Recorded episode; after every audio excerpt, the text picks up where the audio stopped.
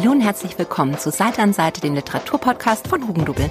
Ich bin Andrea. Und ich bin Andi. Und heute ist Welttag des Buches und da haben wir uns was ganz Besonderes für euch überlegt. Normalerweise reden wir hier über Bücher, aber heute interessiert uns ganz besonders, was wir dann mit diesen Büchern so machen.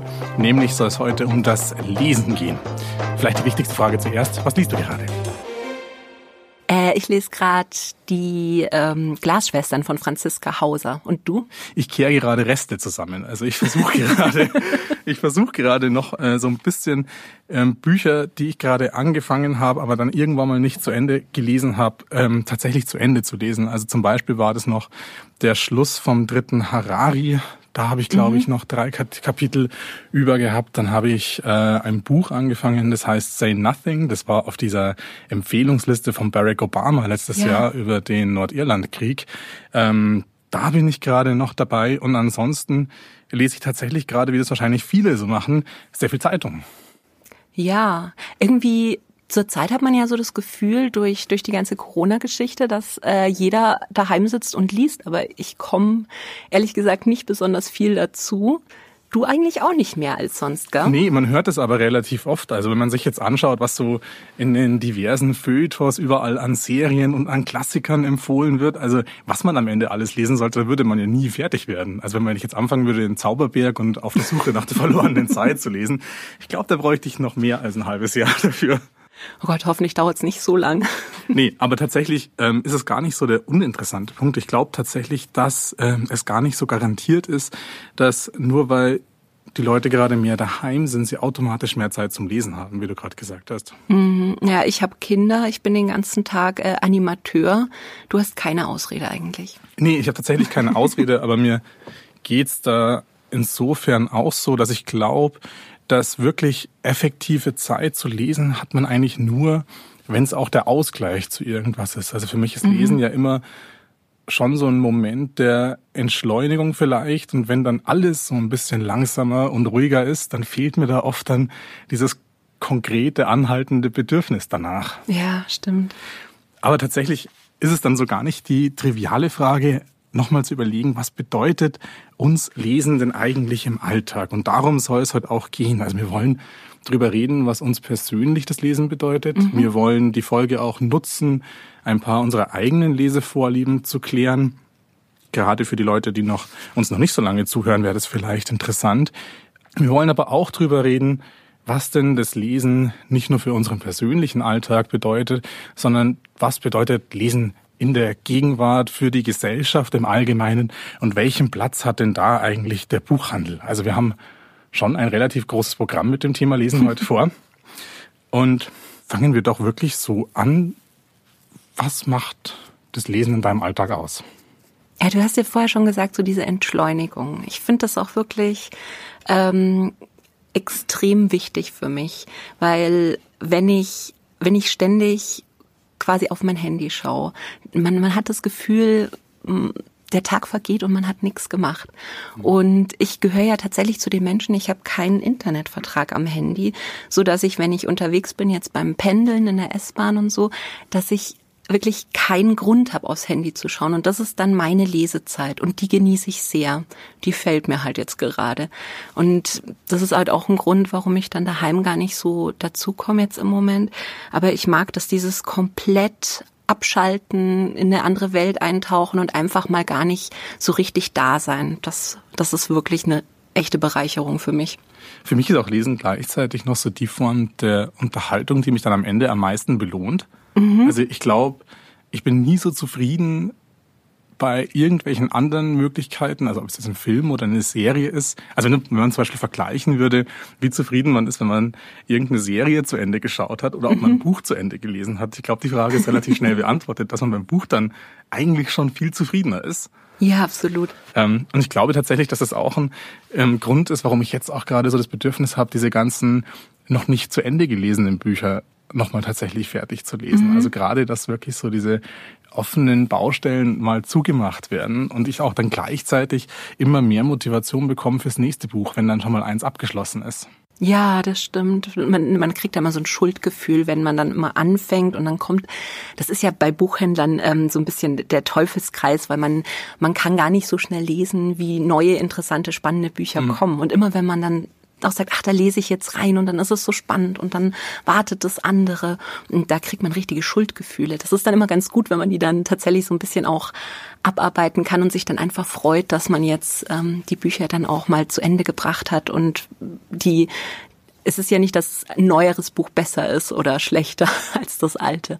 Aber es macht einfach wahnsinnig viel Spaß, immer wieder Neues zu entdecken und immer wieder in völlig neue Welten und Ideen einzutauchen.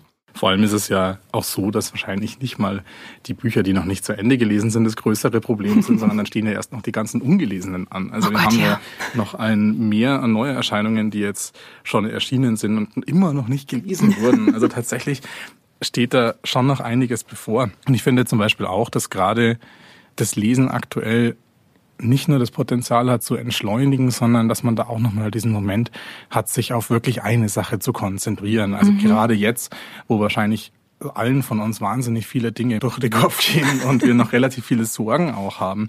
Und da kann dann das Lesen, finde ich, durchaus, selbst wenn es jetzt nicht stundenlang ist, aber zumindest für die Zeit, wo man dann tatsächlich liest, hat man noch die Möglichkeit, sich wirklich nur auf diese eine Sache mhm.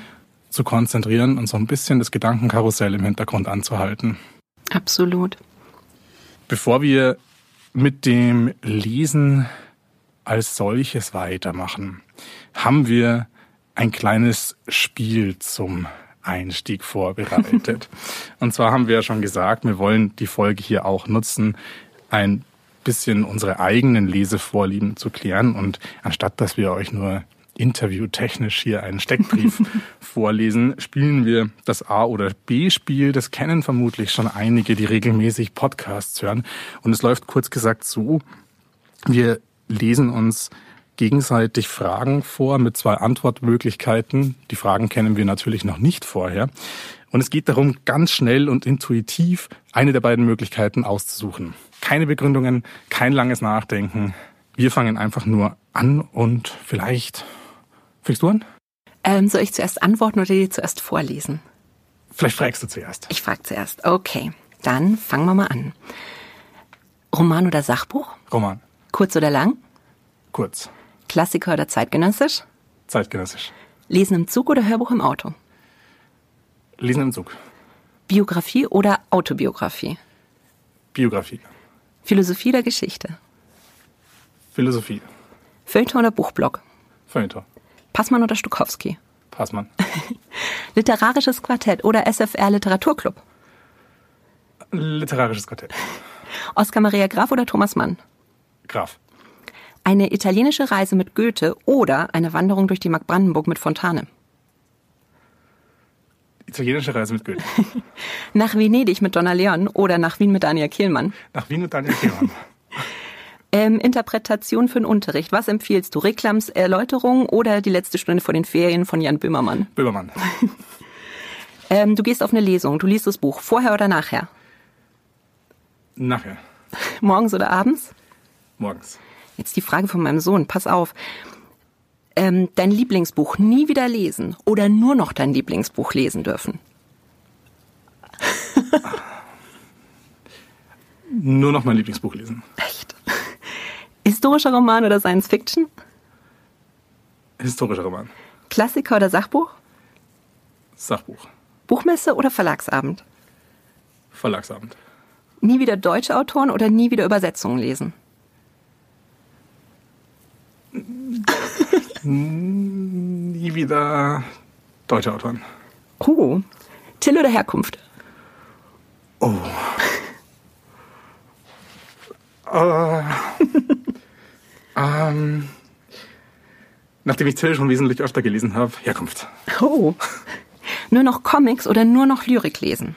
Nur noch Ko Lyrik. Mm. Äh, nur noch Titel aus der Bestsellerliste oder nur noch die Backlist? Nur noch Titel aus der Bestsellerliste. Luchterhand oder Kiwi? Kiwi. Nie wieder über Bücher sprechen dürfen oder nie wieder neue Bücher kaufen? Nie wieder neue Bücher kaufen. die fiesen Fragen waren alle von unserer Kollegin Caro übrigens. Danke auch für die Hilfe. Boah, ähm, was mich jetzt echt überrascht hat bei dir war, was du würdest dann nur noch dein Lieblingsbuch lesen und nichts anderes mehr.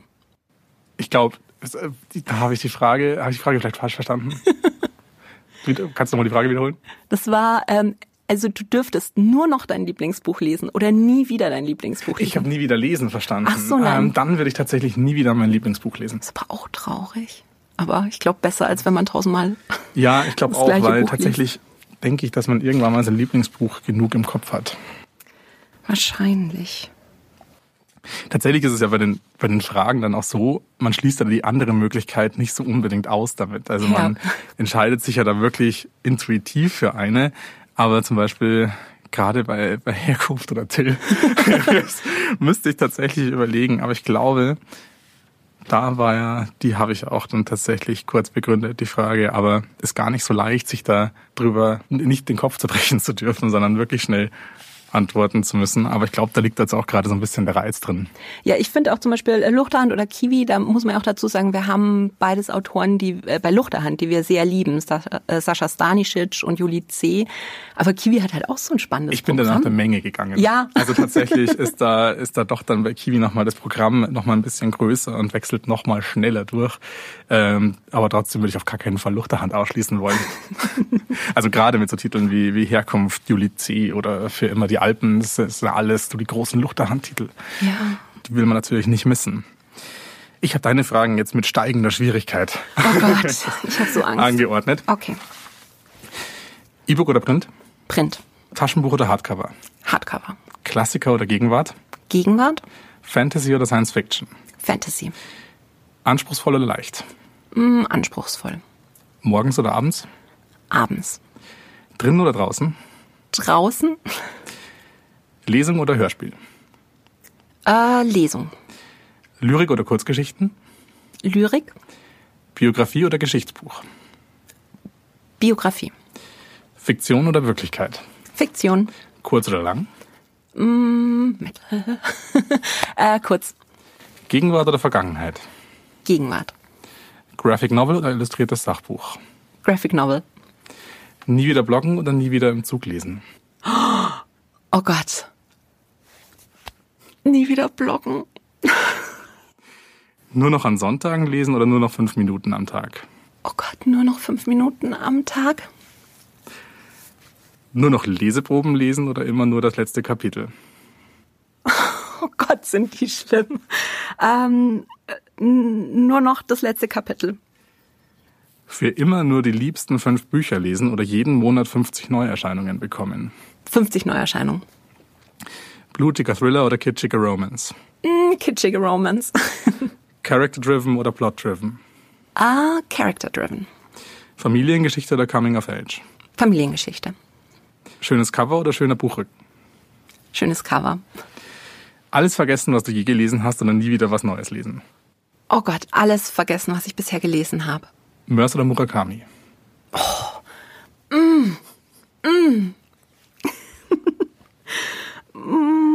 Mörs. Manga oder Marvel? Marvel. Joel Dicker oder Juli C? Joel Dicker. Kat Menchik oder Sean Tan? Katmenschik. Und die letzte, Benedikt Fels oder Via Kaiser? Wer Kaiser. Vielleicht müssen wir bei der vorletzten Frage, die ja doch eine spezielle Lesevorliebe Ja. von dir ist, nochmal klären, wer das ist. Genau, also Sean Tan und Kat Menschik, das sind Illustratoren. Kat Menschik kennt man von den Murakami-Büchern zum Beispiel. Die macht da die Kurzgeschichten, die Illustration und hat auch bei Galliani eine ganz tolle Reihe, die sie macht. Und äh, meine, meine totale Lieblingsillustratorin. Und Sean Tan hat meine liebste Graphic Novel illustriert. Das ist Ein neues Land. Das ist wunderschön. Also wenn man das nicht kennt, unbedingt mal reinschauen. Mm, Ich habe einen Febel für, für gute Illustratoren. Was war bei Joel Dicker und Juli C? Oh Gott, das war super fies. Ich glaube, ähm, weil ich von Juli C. schon mehr gelesen habe und von Joel Dicker gibt's ja bisher nur drei. Und da würde ich gern noch mehr lesen. Da hätte ich mich, glaube ich, anders entschieden. Ja. Anders entschieden hätte ich mich lustigerweise auch bei ähm, fünf Minuten am Tag oder nur noch an Sonntag. Ich habe Panik bekommen. Ich hätte da die Sonntage genommen tatsächlich. Bei fünf Minuten am Tag wäre dann siebenmal fünf ja, Minuten. ja, ich weiß. Ich, ich habe totale Panik bekommen. Ähm, irgendeine Frage. Gib noch mal dein Blatt. Aber eine Frage, die hat mich total gestresst. bei Murakami und Mörs übrigens ja. auch. Ich würde gerne noch, ich habe fast, nee, ich habe alles von Murakami gelesen und ich würde gerne noch mehr von Mörs lesen. Deswegen das war, sind natürlich auch zwei grundverschiedene Autoren. War die Mörs-Geschichte. Ähm, jetzt muss ich nochmal schauen. Genau, alles vergessen, was du je gelesen hast oder nie wieder was Neues lesen. Das fände ich eigentlich super. Tough. Weil stell, nein, aber stell dir vor, du könntest all die Bücher, die du liebst, nochmal zum ersten Mal lesen.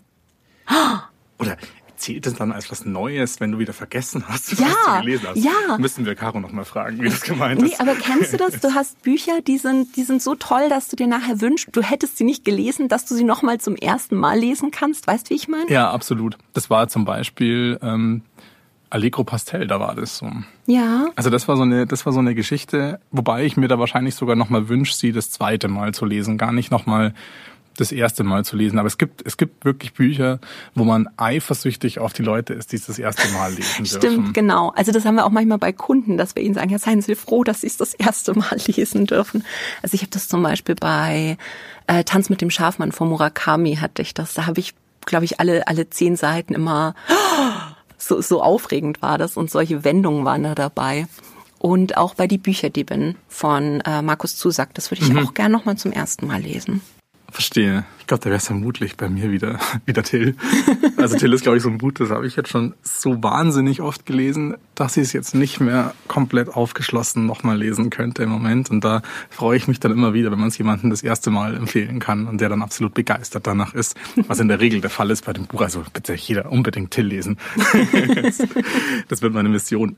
Was ich auch festgestellt habe, wir sind beide Draußenleser. Ja, gut, im Winter jetzt eher nicht, ja, aber aber ich finde es echt schön. Ich habe jetzt auch meinen Balkon wieder hergerichtet und ich finde das so so schön, wenn man einfach draußen sitzen kann und und ähm, im besten Fall, wenn dann auch noch die Umwelt tatsächlich sich irgendwie auf die Handlung auswirkt oder umgekehrt. Weißt wie ich meine? Zum Beispiel bei Wea Kaiser hatte ich den Fall, als ich Blasmusikpop gelesen habe. Mhm. Das habe ich tatsächlich in so einem ganz kleinen Dörfchen gelesen, wo dann so die Kühe an mir vorbeigeweidet sind mit ihren Kuhglocken und, und mittags tuckert dann so der Trecker durchs Dorf. Und das, ähm, also wer es nicht kennt, das ist, spielt halt auch in so einem ganz kleinen Bergdorf und das war halt einfach perfekt, das dort zu lesen. Das ein, eins der schönsten Leseerlebnisse, was ich hatte. Nee, das geht mir ganz genauso. Also bei mir gehen dann Bücher ganz oft auch eine Verbindung mit dem, mit dem Fleck ein, an dem ich es gelesen habe. Also zum Beispiel, ich habe ähm, Fallensteller mhm. von Sascha Stanisic ähm, habe ich am Strand am Lido in Venedig gelesen. Oh. Und äh, tatsächlich finde ich nach wie vor Sandkörner zwischen den Seiten in dem Buch, weil das war noch nicht so gar lang her. Und das finde ich dann richtig schön. Aber das ist auch so mein Ideal für einen für einen absolut perfekten Sommersonntag ist einfach mit einem Buch an der Isar sitzen und im Idealfall das Buch auch in einem Rutsch durchzuziehen. Ich habe auch oft das Gefühl, dass man sehen wahrscheinlich viele anders, aber ich finde gerade draußen ist man noch mal weniger abgelenkt als drinnen. Ja, ja, ich glaube, weil man drinnen, also ich weiß nicht, wie es dir geht, aber man hat halt immer irgendwie, man denkt sich, ah, der Geschirrspüler wäre fertig, den müsste ich auch mal ausräumen oder oh, ich müsste hier mal wieder durchsaugen. Also so bin ich da. Und wenn ich halt dann draußen bin, dann kann ich halt auch alles vergessen, was mich ähm, jetzt so an Sachen, die ich noch tun müsste, ablenkt und einfach, einfach nur mich aufs Buch konzentrieren. Wo wir, glaube ich, unterschiedlich geantwortet haben, war bei morgens oder abends. Ähm, Hast du abends gesagt? Ich habe morgens Du hast morgens gesagt. Weil dachte ich, du musst immer noch abends zwei, zwei Seiten lesen. Aber es sind halt auch dann wirklich nur zwei. Also gefühlt kann ich so lange gut lesen, wie es draußen hell ist. Also ich gehe da richtig mit der Sonne. Also damit ich noch abends, wenn es draußen dunkel ist, noch wirklich gut länger lesen kann, da muss das Buch schon wirklich wahnsinnig spannend sein, dass ich es wirklich nicht weglegen kann, weil sonst fallen mir dann doch relativ schnell die Augen zu. Ja, bei mir ist es halt durch die Kinder meistens abends so dann die Zeit, wenn die im Bett sind, dass ich ähm, halt endlich so ein bisschen zur Ruhe komme und dann halt so meine Zeit für mich anfängt. Und ja, man ist dann müde, aber es ist halt, vormittags bin ich dann doch immer ziemlich im Stress. Was mich tatsächlich interessiert, und da haben wir doch einen relativ ähnlichen Lesegeschmack ist bei der Entscheidung für tendenziell anspruchsvollere mhm. oder leichtere Unterhaltung. Wie würdest du denn da deinen Anspruch formulieren? Oh Gott.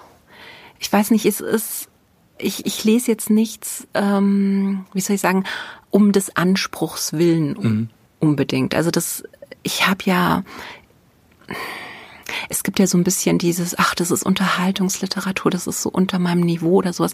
Das mag ich nicht, weil es gibt äh, ganz tolle Unterhaltungsliteratur, die, ähm, die eben auch wahnsinnig bereichernd sein kann. Und ich, ähm, ich mag auch Bücher nicht, wo man das Gefühl hat, die sind jetzt nur fürs Feuilleton, nur für die Kritiker geschrieben. Ähm, anspruchsvoll definiere ich halt eher dadurch, dass, ähm, dass die Autoren was mit der Sprache machen, was ich vielleicht so noch nicht gekannt habe. Einfach so mhm. vielleicht eine Verspieltheit oder so ein sich trauen, irgendwie was Neues zu tun und auch einfach Themen, die, die ich bisher noch nicht auf dem Schirm hatte, die, die mich dann auch wirklich bereichern und die vielleicht auch mein Denken ein bisschen formen. Ähm, deswegen, das, das ist halt so der Anspruch, den ich am Buch habe. Das ist jetzt nicht, dass ich da, äh, weiß ich nicht, einen 20 Seiten Schachtelsatz nach dem anderen habe. Das auf gar keinen Fall. Sondern Anspruch ist für mich einfach, bringt mich das im Leben weiter, macht mich das irgendwie zu einem besseren Menschen oder so. Ich sehe das da wirklich wie du. Also ich habe da auch so gar keinen Dünkel dabei. Aber ich finde, es ist ja so eine immer wieder geführte Debatte, gerade in der Literaturkritik, was denn wirklich jetzt unter Literatur zu verstehen ist und was dann nur Unterhaltung ist. Und ich finde da, man darf da diese Trennlinie nicht so scharf mhm. ziehen. Also einmal kann sowieso niemand wirklich definieren, was Literatur denn eigentlich ausmacht. Das ist, versucht man jetzt schon seit 2000 Jahren und jeder sagt was anderes dazu.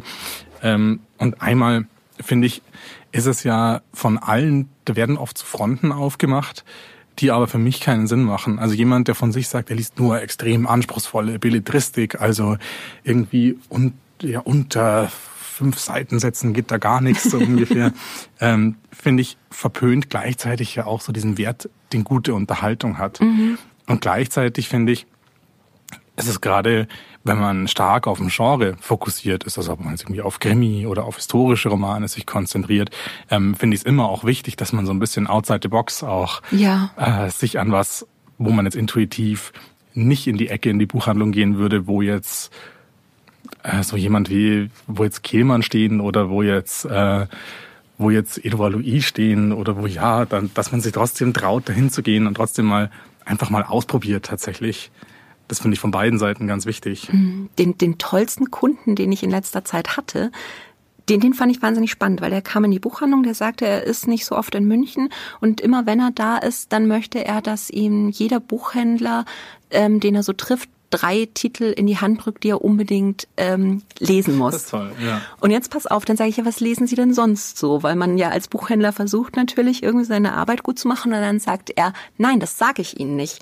Weil sonst stecken Sie mich in irgendeine Schublade und empfehlen mir was, was Sie denken, das für mich gut ist, aber ich will wissen, was Sie gut mhm. finden. Mhm. Und der hat ähm, sich das kurz erzählen lassen, hat alles mitgenommen. Und der ist ähm, bei, ich glaube, zwei, also bei mir und noch zwei anderen Kollegen gewesen und der hatte dann wirklich eine ganze Tasche voller Bücher, ein absolut buntes Sammelsurium und er sagt, ja, in einem halben Jahr ist er dann wieder in München, dann holt er sich die nächste Ladung. Und dann sage ich, machen Sie das schon länger? Dann sagt er, ja. Sag ich, ja, und wie sind da Ihre Erfahrungen? Sagt er, großartig. Also der macht es natürlich absolut richtig. Das ist ja genauso, das, das, das, ist ja genauso diese Offenheit, die man immer behalten sollte. Mhm. Also ich verstehe vollkommen, dass man das man habe ich ja genauso auch Vorlieben beim Lesen hat, dass man bestimmte Autoren hat, die man öfters liest, aber gerade Bücher sind ja wirklich so ein Medium, was so eine unendliche Vielfalt bietet, dass man da wirklich nicht die Augen verschließen sollte vor bestimmten Ecken. Ja, also ich bin auch froh, mein, mein Papa hat mittlerweile seine ganze Lektüreauswahl in meine Hände gelegt. Mhm. ähm, als Buchhändler ist es, finde ich, immer schade, weil da, da liest man ja sehr, ähm, da weiß man oder man denkt zu wissen, was man will. Man bekommt zwar auch viel Input von Kollegen, aber die lesen ja dann oft ähm, auch ähnlich, weil wir haben jetzt zum Beispiel auch einen relativ ähnlichen Geschmack. Ich finde es immer super spannend, wenn mir Bücher empfohlen werden, die ich überhaupt nicht auf dem Schirm habe. Ja. Und das ist natürlich das, was man in einer Buchhandlung idealerweise machen kann. sich Bücher empfehlen lassen, auf die man selber nicht kommen würde. Genau. Jetzt haben wir schon unsere aktuellen Lesevorlieben ein bisschen besprochen. Wie würdest du denn sagen, bist du überhaupt zum Lesen gekommen? Ich bin ja gar nicht so äh, der klassische Leser, der von Kindesbeinen an da angefangen hat. Also ähm, ich bin erst als Teenager wirklich zum Lesen gekommen ähm, als ich als ich in die Schule gekommen bin und eben lesen gelernt habe, da hat mir meine Mutter ihre ganzen alten Kinderbücher äh, vermacht und dann habe ich so draufgeschaut und dann stand da so Pucki wird eine glückliche Hausfrau oder so und dann sagte ich Mama, mm, nee. Hm. ich, ich kannte den Ausdruck Feminismus damals zwar noch nicht, aber mir war klar, ich brauche andere Rollenbilder. Und wir konnten uns dann auf die Rote Zora einigen mhm. und danach äh, haben wir noch die unendliche Geschichte zusammengelesen, was halt auch immer noch ein, ein Lieblingsbuch ist. Aber ab dem Zeitpunkt, wo ich quasi alleine hätte lesen können und sollen, habe ich dann eher so Comics gelesen. Also war ich ein bisschen faul. Ich finde ja, Lesen ist so ein bisschen wie ein Muskel, den man trainieren muss auch. Mhm. Und das ging dann wirklich erst als, als Teenager los, so mit 13, dass ich dann über Fantasy damals gestolpert bin und dann da relativ viel gelesen habe und auch so richtig dicke Schinken. Und dann mit 14, 15 habe ich mich ja unsterblich meinen Deutschlehrer verknallt und die ganzen modernen Klassiker durchgelesen, um irgendwie, weiß ich nicht, toll zu sein. Keine Ahnung. Aber das, da war ich echt sehr dankbar, weil in der Zeit habe ich so viel ähm, Kafka und Böll und Frisch und sonst was gelesen, wie sonst nie wieder in meinem Leben. Als Teenager schon? Äh, ja, mit 14, 15 war das. Also war so das Gegenteil von dieser klassischen Lesekrise in dem Alter. Ja, nee, bei mir ging das da plötzlich los. Thomas Mann und sonst was. Ähm, ich finde das so spannend, weil an sich für die Klassiker nimmst du dir ja später nie die Zeit. Also du mhm. musst sie in der Schule lesen, dann bist du genervt davon. Und die wenigsten Kunden, die wir haben, die kommen ja in den Laden und sagen, ach Mensch, jetzt würde ich mich echt gern mal irgendwie in Max Frischs Werk vertiefen oder sowas. Das macht kaum jemand. Es gibt aber natürlich trotzdem so Klassiker wie jetzt bei, gerade bei Hesse, so Siddhartha mhm. und Narziss und Goldmund, die ja, werden klar. ja immer wieder noch gelesen. Ja, schon. Aber es ist eher weniger, dass man sagt, man macht das jetzt wirklich, ähm, wie soll ich sagen, einfach aus so, einer, aus so einem inneren Bedürfnis raus. Bei vielen ist es ja, dass es oft in Diskussionen vorkommt oder dass man sagt, ähm, ja, jetzt möchte ich schon mal wissen, was da dahinter steckt. Aber dass man das wirklich so zum, so als Freizeitlektüre liest, ist dann eher selten. Wie bist du denn zum Lesen gekommen? Ganz klassisch, wie wahrscheinlich ganz viele in meinem Alter über Harry Potter. Also das war wirklich so das Initiationsereignis meiner Leserbiografie. ähm, nein, es war wirklich so. Also ich bin da mit den Harry Potter Büchern schon einigermaßen aufgewachsen. Also wenn man das auch damals mitbekommen hat, wie das war, wenn da alle zwei Jahre oder war das, glaube ich, immer so der Rhythmus, ähm, dann eins erschienen ist. Also ich bin damals, wo ich eingestiegen bin, waren, meine ich, die ersten drei Teile schon draußen. Und das hat mich dann so richtig zum Lesen gebracht. Also es war auch wirklich dann gerade das, wo mir dann auch das Potenzial dahinter relativ schnell klar wurde. Also dass man wirklich mit einer wahnsinnig guten Geschichte wirklich in eine fremde Welt abtauchen kann und da auch wirklich das Kino im Kopf beginnt. Mhm. Das war dann auch das, was ich relativ schnell erfahren habe. Eine tolle Brücke waren dann auch die die Tintenherzbücher von Cornelia Funke mhm. und das also das war ja auch so ein, ein Buch über Bücher. Mhm. Und da äh, gab es dann wahnsinnig viele Anschlusspunkte zum Weiterlesen danach. Ging auch dann bei mir weiter. Also ich glaube, äh, ich habe auch durchgehend viel gelesen, dann auch später äh, nochmal im Studium vor allem Klassiker. Mhm. Da ging das natürlich dann auch nochmal weiter. Also ich glaube, bei mir hat dann ab, naja, ab elf, zwölf wahrscheinlich so die Leselust nicht mehr abgerissen. Oh. Aber tatsächlich äh, der Lesegeschmack hat sich tatsächlich geändert. Also ich habe zum Beispiel früher viel mehr Fantasy gelesen, als ich es jetzt mhm. tue. Aber es ist wahrscheinlich noch typisch. Ja, du, ich habe auch ganz lange äh, die Fantasy-Abteilung betreut und ich habe teilweise nur Fantasy gelesen und dann war ich irgendwann mal so, ich weiß nicht, auch übersättigt vielleicht. Und jetzt bin ich gerade so voll in der moderneren deutschen Literatur drin und ich bin mal gespannt, was als nächstes kommt. Vielleicht doch mal die blutrünstigen Krimis, wer hm. Ja, tatsächlich, nee, äh, geht mir genauso. Also heute ähm, lese ich ja auch querbeet alles. Am liebsten natürlich Gegenwartsromane. Ich lese auch gerne Sachbücher, Biografien, Bücher über Geschichte, Philosophie. Ich finde, da gibt's so wahnsinnig viel zu entdecken, was einen dann auch niemals die Lust nimmt, weiterzulesen. Also tatsächlich finden sich ja immer neue Dinge, die man lernen kann, aber auch gleichzeitig findet sich ja jedes Jahr aufs Neue in aktuellen Romanen auch ein anderer Blick auf die eigene Gegenwart wieder, mhm. was es natürlich dann auch nochmal spannender macht. Aber wie würdest du denn sagen, wie bringst du heute denn das Lesen außerhalb der Buchhandlung so wirklich in deinem Alltag unter? Weil das ist vermutlich eine Frage, die ganz viele beschäftigt, wann man denn eigentlich lesen soll. Ja, also bei mir ist es halt tatsächlich einfach das Pendeln. Ich habe, ähm, wenn ich, also ich arbeite in München, ich komme aber von außerhalb und da fahre ich immer so, je nachdem, halbe, dreiviertel Stunde, ob ich jetzt einen Zug oder die S-Bahn nehme. Und deswegen habe ich am Tag eigentlich mindestens diese Hin- und Rückfahrt, also mindestens eine Stunde, die ich dann einfach wirklich in Ruhe lesen kann. Also in Ruhe in der S-Bahn. Aber ich bin da mittlerweile schon total trainiert, alles auszublenden. Mhm. Und abgesehen davon wird's dann ein bisschen schwer fast schon. Also wenn man halt dann den ganzen Tag eben mit den Kindern und so unterwegs ist, Haushalt, ähm, Blog, darf ich ja jetzt nicht mehr nach dieser Frage. Aber ähm, ich habe wirklich immer ein Buch dabei, auch wenn ich jetzt ähm, nicht vorhab zu lesen. Also wie jetzt ähm, heute war ich dann doch ein bisschen eher hier und habe mich dann noch draußen hingesetzt und gelesen und so. Also ähm, das kriegt man schon immer unter, wenn man halt auch wirklich immer ein Buch dabei hat. Das geht mir ganz genauso. Also ich habe auch tatsächlich so gut wie immer ein Buch dabei. Also ob es jetzt im Studium war es dann oft noch ein Reklamheft irgendwo mhm. in einer Jackentasche tatsächlich. Ähm, jetzt ist es auch oft ein Taschenbuch und wenn ich denn kein Buch dabei habe, äh, dann habe ich zumindest Kopfhörer dabei und kann Hörbuch unterwegs hören. Ja, stimmt. Also ich bin, glaube ich, auch äh, literarisch immer versorgt, ähm, wobei ich aber Wochenendleser bin. Also ich mag das dann schon ganz gerne, wenn man fürs Lesen dann wirklich Zeit hat und mhm. dann auch, wenn es klappt, mal ein halbes Buch oder sogar ein ganzes Buch am Stück lesen kann. Wow. Also das mache ich wirklich gerne unter der Woche ist es dann auch immer so ein bisschen die Frage, weil gerade wenn man, wenn man arbeitet und dann nach Feierabend, dann lese ich dann schon meistens, aber ich habe ja schon gesagt, dass ich relativ schnell müde werde abends. das heißt, die effektive Lesezeit ähm, ist dann unter der Woche auch nicht ungefähr unbedingt da, aber was einfach wichtig ist, ist, finde ich, tatsächlich für mich wirklich jeden Tag zu lesen. Und da ist es auch dann komplett egal, mhm. wie viel das ist. Also da können das von fünf bis 50 Seiten, darf das absolut alles sein. Aber dass ich mindestens einmal am Tag zum Lesen kommen muss, das, das ist für mich klar. Ich werde auch immer ganz, ganz ähm, unleidig, wenn ich, wenn ich länger nicht zum Lesen komme. Andererseits ist es aber bei mir auch so, dass ich nicht zu lange am Stück wirklich lesen kann. Also es ist selten, dass ich mal so 200, 300 Seiten am Stück lese und danach fühle ich mich dann immer körperlich völlig ausgelaugt, wie wenn ich so Marathon gelaufen wäre. Kennst das du das? Verstehe ich, das verstehe ich. Ich finde das gerade, äh, gerade wenn man dann auch wirklich Bücher zu Ende gelesen hat, finde mhm. ich das extrem, wenn man so ein leichtes Delirium hat. Also wenn man so, so leicht, leicht besoffen ist vom Buch tatsächlich. Ich weiß, was du meinst. Da, da steht man dann auf und schleift sich so irgendwie durch die Wohnung. Ich kann zum Beispiel auch nie ein neues neues Buch anfangen an dem gleichen Tag, an dem ich ein anderes Buch beendet habe.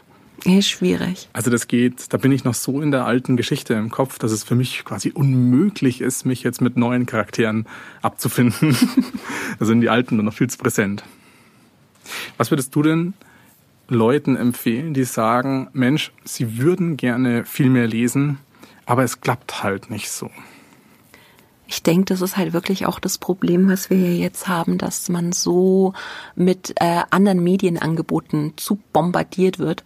Mhm. Und das Buch ist ja das, das am wenigsten laut schreit. In, wenn man es mal so bildlich ausdrücken möchte, weil äh, Netflix sagt die ganze Zeit, hey, hier ist die nächste Folge und du bist zwar mit der Serie fertig, aber wir empfehlen dir gleich die nächste und das Handy piept die ganze Zeit, man schaut immer drauf und das Buch, das liegt halt einfach nur so still da und wartet drauf, dass man halt dann doch mal wieder das in die Hand nimmt. Deswegen ist es schon, es, es muss sich schon ähm, gegen harte Konkurrenz durchsetzen. Ja. Deswegen, wenn man halt wenig zum Lesen kommt, würde ich halt wirklich immer empfehlen, sich ähm, Ziele zu stecken, die man leicht erfüllen kann. Also ich würde jetzt nicht mit einem 1000 Seiten Buch anfangen, sondern mit irgendwas mit 200 Seiten oder so. Ich glaube, was da auch ganz wichtig ist, dass man sich nicht den Druck machen sollte, lesen zu müssen. Mhm. Also ich finde tatsächlich, lesen sollte immer noch aus Spaß passieren. Das ist ganz wichtig. Also man muss nicht mit Gewalt hergehen und sagen, ähm, ich will unbedingt lesen, auch wenn es so gar nicht in meinen Alltag passt und ich mich eigentlich nicht wirklich äh, animieren kann, dann braucht man auch wirklich kein schlechtes Gewissen haben. Was aber glaube ich, immer wichtig ist, wie du schon gesagt hast, das Buch hat ja wirklich harte Konkurrenz im Business, ja. ähm, dass man zumindest in den Zeiten, wo man Zeit für Unterhaltung hat, mhm. sich da wirklich auch möglicherweise für das Buch entscheidet. Es ist ja schon immer realistisch betrachtet so, dass man im Alltag ja dann nach Feierabend oder am Wochenende so bestimmte Zeitfenster hat, wo es sich dann quasi ergibt, dass man sich was anschaut, ob man sich eine Serie anschaut, ob man Fernsehen schaut, ob man einen Podcast hört oder ob man einfach nur Musik hört, dass da aber das Buch immer noch als mögliche Alternative da ist. Das denke ich ist ganz, ganz wichtig. Mhm. Wenn man sich dann für das Buch entscheidet, umso besser. Aber dass man nicht vergisst, dass es neben diesen ganzen anderen Unterhaltungsangeboten auch immer noch Bücher gibt, das denke ich ist ganz, ganz wichtig. Ja, für mich ist es ja auch wirklich die Zeit in der S-Bahn oder im Zug, wo ich kein Internet habe. Das mhm. ist wirklich immer das und ich kann es nur empfehlen, dass man sich mal ganz bewusst eine Stunde oder was am Tag nimmt, wo man das Internet, äh, das Internet ja oder das Handy ausschaltet und einfach mal nicht erreichbar ist und einfach mal nicht immer guckt und dann die Zeit vielleicht mit Lesen füllt. Finde ich ja. ganz, ganz sinnvoll. Es ist ja auch tatsächlich so, es gibt ja auch viele Möglichkeiten. Also wenn ich mir jetzt vorstelle, in der Früh in der U-Bahn zu stehen, dann ist man ja allein schon oft räumlich nicht dazu in der Lage, die Ellbogen auszubreiten und ein Buch in die Hand zu nehmen. Aber dann gäbe es zum Beispiel ja auch immer noch Hörbücher, mhm. die man ja auch digital sich auf Smartphone runterladen kann. Es gibt ähm, auch noch E-Book-Reader und E-Book-Apps wie den Tolino zum Beispiel, die man ja auch wirklich leicht mit dabei haben kann. Also quasi für den Fall der Fälle, dass man unterwegs zum Lesen kommt. Ja, also ich glaube wirklich, das ist wichtig, dass man halt immer die Möglichkeit hätte. Das ist wichtig, ja. Also man muss die Möglichkeit haben und man muss die Möglichkeit sehen, denke ich, in seinem Alltag das Lesen unterzubringen. Ich habe das, wenn ich in der S-Bahn sitze und dann kommt eine Durchsage, oh, Zugüberholung und alle, oh, und ich, yes, fünf Minuten mehr Lesezeit. Also man kann es dann auch ganz positiv in seinen Alltag integrieren. Und im nächsten Schritt natürlich wichtig ist, das richtige Buch dabei zu haben. Ja, das ist wahr.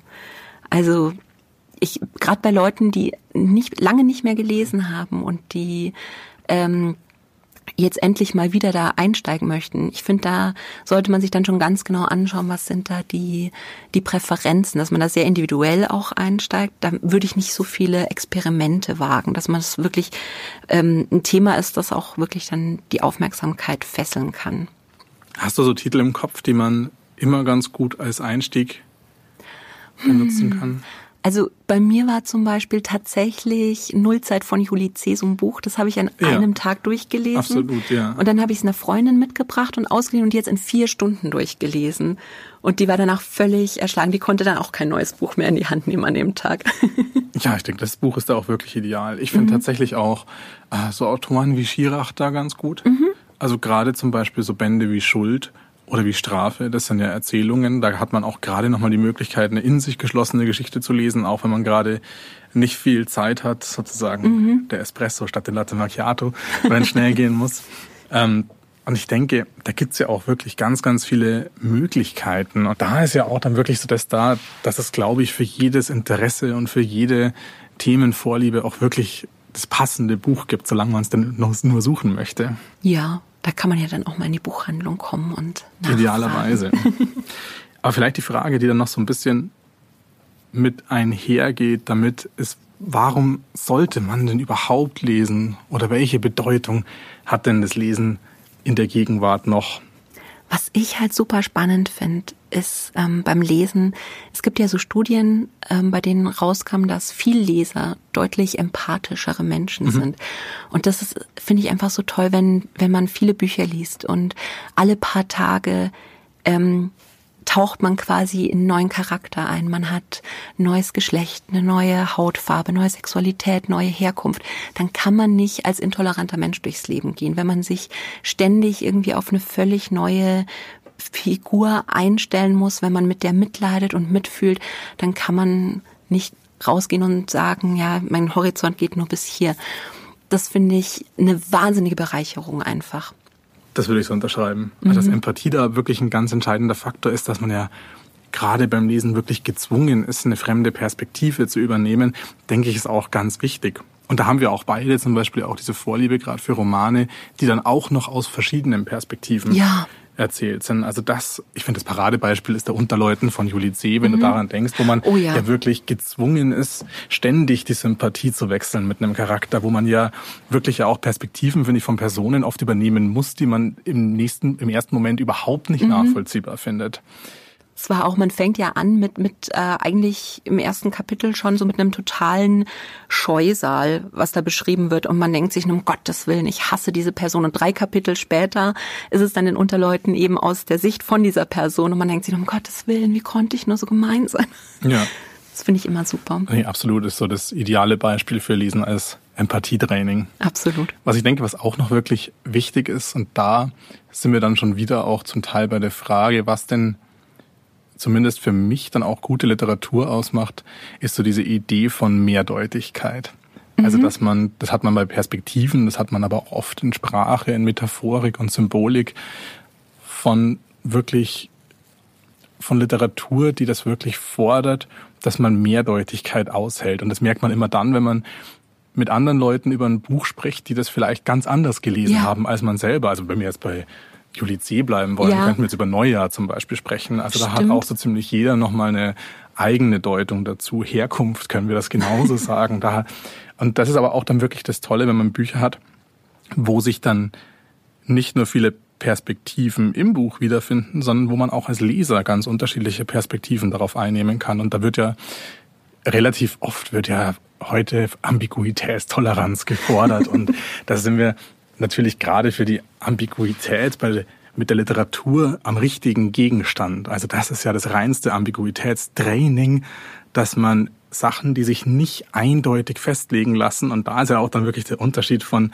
literarischen Texten zu jetzt den Sachtexten, die uns sonst so im Alltag begegnen, dass man da ja auch wirklich übt, dass sich Aussagen nicht auf die Realität eindeutig übertragen mhm. lassen, dass sie auch nicht unbedingt wahr sind, dass sie auch gar nicht wahr sein müssen, sondern dass ja Literatur am Ende ja auch wirklich das Spiel mit den verschiedenen Deutungsmöglichkeiten ist. Für mich war es tatsächlich so, dass mich ganz lange Zeit so offene Enden extrem aufgeregt mhm, haben. Geht vielen so, glaube ich. Ja, und mittlerweile ähm, weiß ich die aber wirklich zu schätzen, wenn sie gut gemacht sind. Wenn man, wenn man wirklich dann als Leser einfach nicht so einfach vom Haken gelassen wird, sondern wenn man dann noch eine, einen ganzen Tag vielleicht da sitzt und so die verschiedenen Möglichkeiten im Kopf durchspielt und dann eigentlich ähm, zu einem Ergebnis kommt, was für einen selber vielleicht funktioniert oder wo man sich denkt, naja, vielleicht aber auch so. Das finde ich mittlerweile eigentlich wirklich spannend. Ja, ich finde auch Lehrstellen sind ganz, ganz wichtig. Also gerade die dürfen natürlich jetzt auch nicht willkürlich gesetzt sein. Mhm. Also wenn es jetzt ein absolut auf einen Spannungsbogen zulaufender Strang ist, der dann mit einem Cliffhanger endet, der stört dann vielleicht eher. Ja, klar. Aber es gibt ja wirklich so, wie du es schon sagst, gerade bei offenen Enden, auch diese Art von Leerstellen, die dann jeder selbst füllen kann. Mhm. Wo dann auch jeder sich selber überlegen kann, ob es jetzt auch Kurzgeschichten sind, die ja viele genau aus dem Grund eher ungern lesen. Man mhm. kann die Perspektive ja auch wirklich umdrehen und sagen, das Spannende ist, du kannst die Geschichte ja für dich selber enden lassen. Stimmt. Und musst dich nicht mit dem fertigen Ende abfinden, was da vorgegeben ist, was du vielleicht auch gar nicht magst. Es ist tatsächlich vielleicht auch neben Empathie und Ambiguität vielleicht schon fast trivial, aber das Lesen ist ja dann doch auch noch das Medium, wo du den Film im Kopf wirklich selber erzeugen musst. Also wo mhm. du dein eigener Regisseur bist. Also hast ja vor dir nichts anderes außer Buchstaben. Und damit da wirklich was passiert mit den Buchstaben, braucht's ja dich als Leser. Das ist jetzt was anderes wie eine Serie oder was anderes wie Musik. Die läuft auch weiter, wenn du nicht hinschaust. Aber beim Buch passiert ja nichts. Ich finde das immer so spannend. Ich weiß gar nicht, wie das bei dir im Kopf ist, aber ich, ähm, wenn ich mir eine Handlung vorstelle, dass dann die Umgebung ganz oft irgendwas ist, was ich vielleicht so aus der persönlichen Erfahrung auch irgendwie nehme und ähm, das dann immer weiter umgestalte, je mehr Informationen ich aus dem Text krieg. Also es ist dann wirklich wie so ein wie so ein Gebäude, was dann immer mehr Zimmer bekommt, ähm, was dann wo dann die Wände plötzlich neu gestrichen werden. Ähm, das finde ich immer wahnsinnig spannend, diese Arbeit, die da das Gehirn eigentlich leistet. Ja, gerade vor allem bei vielen Büchern, wo du die Handlung nicht so genau schon situiert hast. Also wo mhm. du jetzt nicht schon ein bestimmtes Haus oder ein bestimmtes Zimmer fertig beschrieben hast, sondern wo du dir das ja komplett selber vorstellen musst, wie es jetzt mhm. innerhalb von einem Handlungsschauplatz ausschaut, wie, wie es in dieser Stadt ausschaut. Ich bin auch zum Beispiel mir ganz, ganz sicher, wenn du jetzt einen Roman liest, der in London spielt oder der in Berlin spielt oder in München spielt. Dieses München, Berlin oder London, obwohl es die gleiche Stadt ist, schaut bei jedem im Kopf auch nochmal anders aus und ist vermutlich auch nochmal ein anderes London, Berlin oder München als der Autor im Kopf hatte beim Schreiben. Also selbst mit realen Orten ist es so, dass sie sich anders vorstellen lassen. Ähm, das geht mir tatsächlich so. Ich habe mal ein Buch gelesen, da dachte ich, es spielt in New York. Mhm. Und hatte so eine, so eine ganz bestimmte Stimmung irgendwie im Kopf. Und als ich dann plötzlich festgestellt habe, nee, nee, nee, das spielt gar nicht in New York, hat sich auch die Stimmung, die ich im Kopf hatte, völlig verändert. Also das ist dann schon immer Wahnsinn, was da eigentlich alles noch so im Hintergrund läuft, dass man dieses Kopfkino bekommt. Absolut, das sehe ich genauso. Und ich finde auch immer umgedreht ist es dann auch spannend, wenn du mal in eine Stadt kommst, wo du davor noch nicht warst, aber einen Roman gelesen mhm. hast, der da spielt.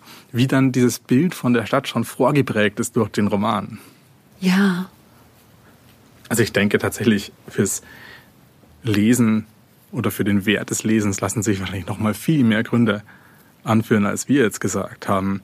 Aber ich glaube, da lässt sich auf jeden Fall sagen, dass Lesen nochmal so viel mehr ist als reine Unterhaltung. Und für mich ist dann unterm Strich, auch wenn ich wahnsinnig gerne Serien schaue zum Beispiel, mhm. Lesen immer noch die, die nachhaltigste Form der Unterhaltung.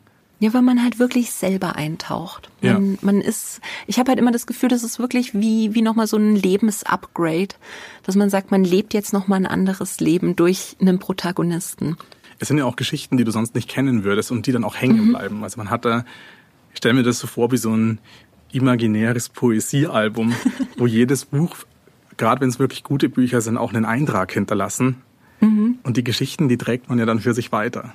Das ist ein schönes Bild. Wenn wir schon mal übers Lesen in der Gesellschaft reden, dann nehmen wir uns ja hier als professionelle Leser, die jetzt gerade im Buchhandel tätig sind, tatsächlich ja nicht aus, dass wir uns auch Gedanken darüber machen, welche Rolle spielt denn der Buchhandel ich denke, dabei. Das, ich denke, das wird ja manchmal auch ein bisschen unterschätzt, weil man bekommt ja so viele Buchtipps ähm, übers Internet. Es gibt ja auch immer diese Kunden, die dies gelesen haben, kauften auch das.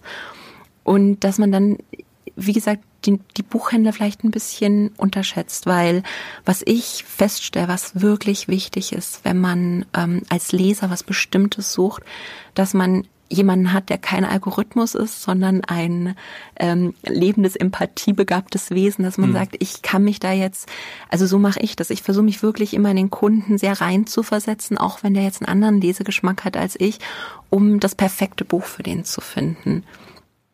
Das ist toll.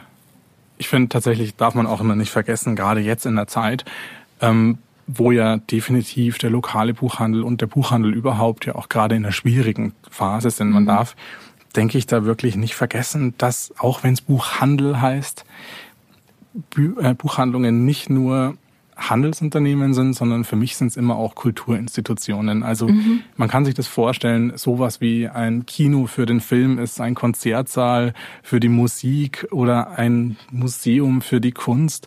Ähm, so ist für mich Buchhandlung so die Institution für Bücher. Also das ist auch immer für mich dann der Ort, wo man Büchern dann auch tatsächlich begegnet, die auch dann physisch da sind und nicht nur als Bild vom Cover. Mhm. Und das ist so ein Potenzial, gerade noch in der Mischung mit den Leuten, die ja dann auch wirkliche Experten sind, die dann einen auch helfen, zum richtigen Buch zu kommen, ist so die ideale Mischung, die für mich niemals an Wert verlieren wird auch von den von den Kollegen, die ich jetzt kenne und überhaupt von den Leuten.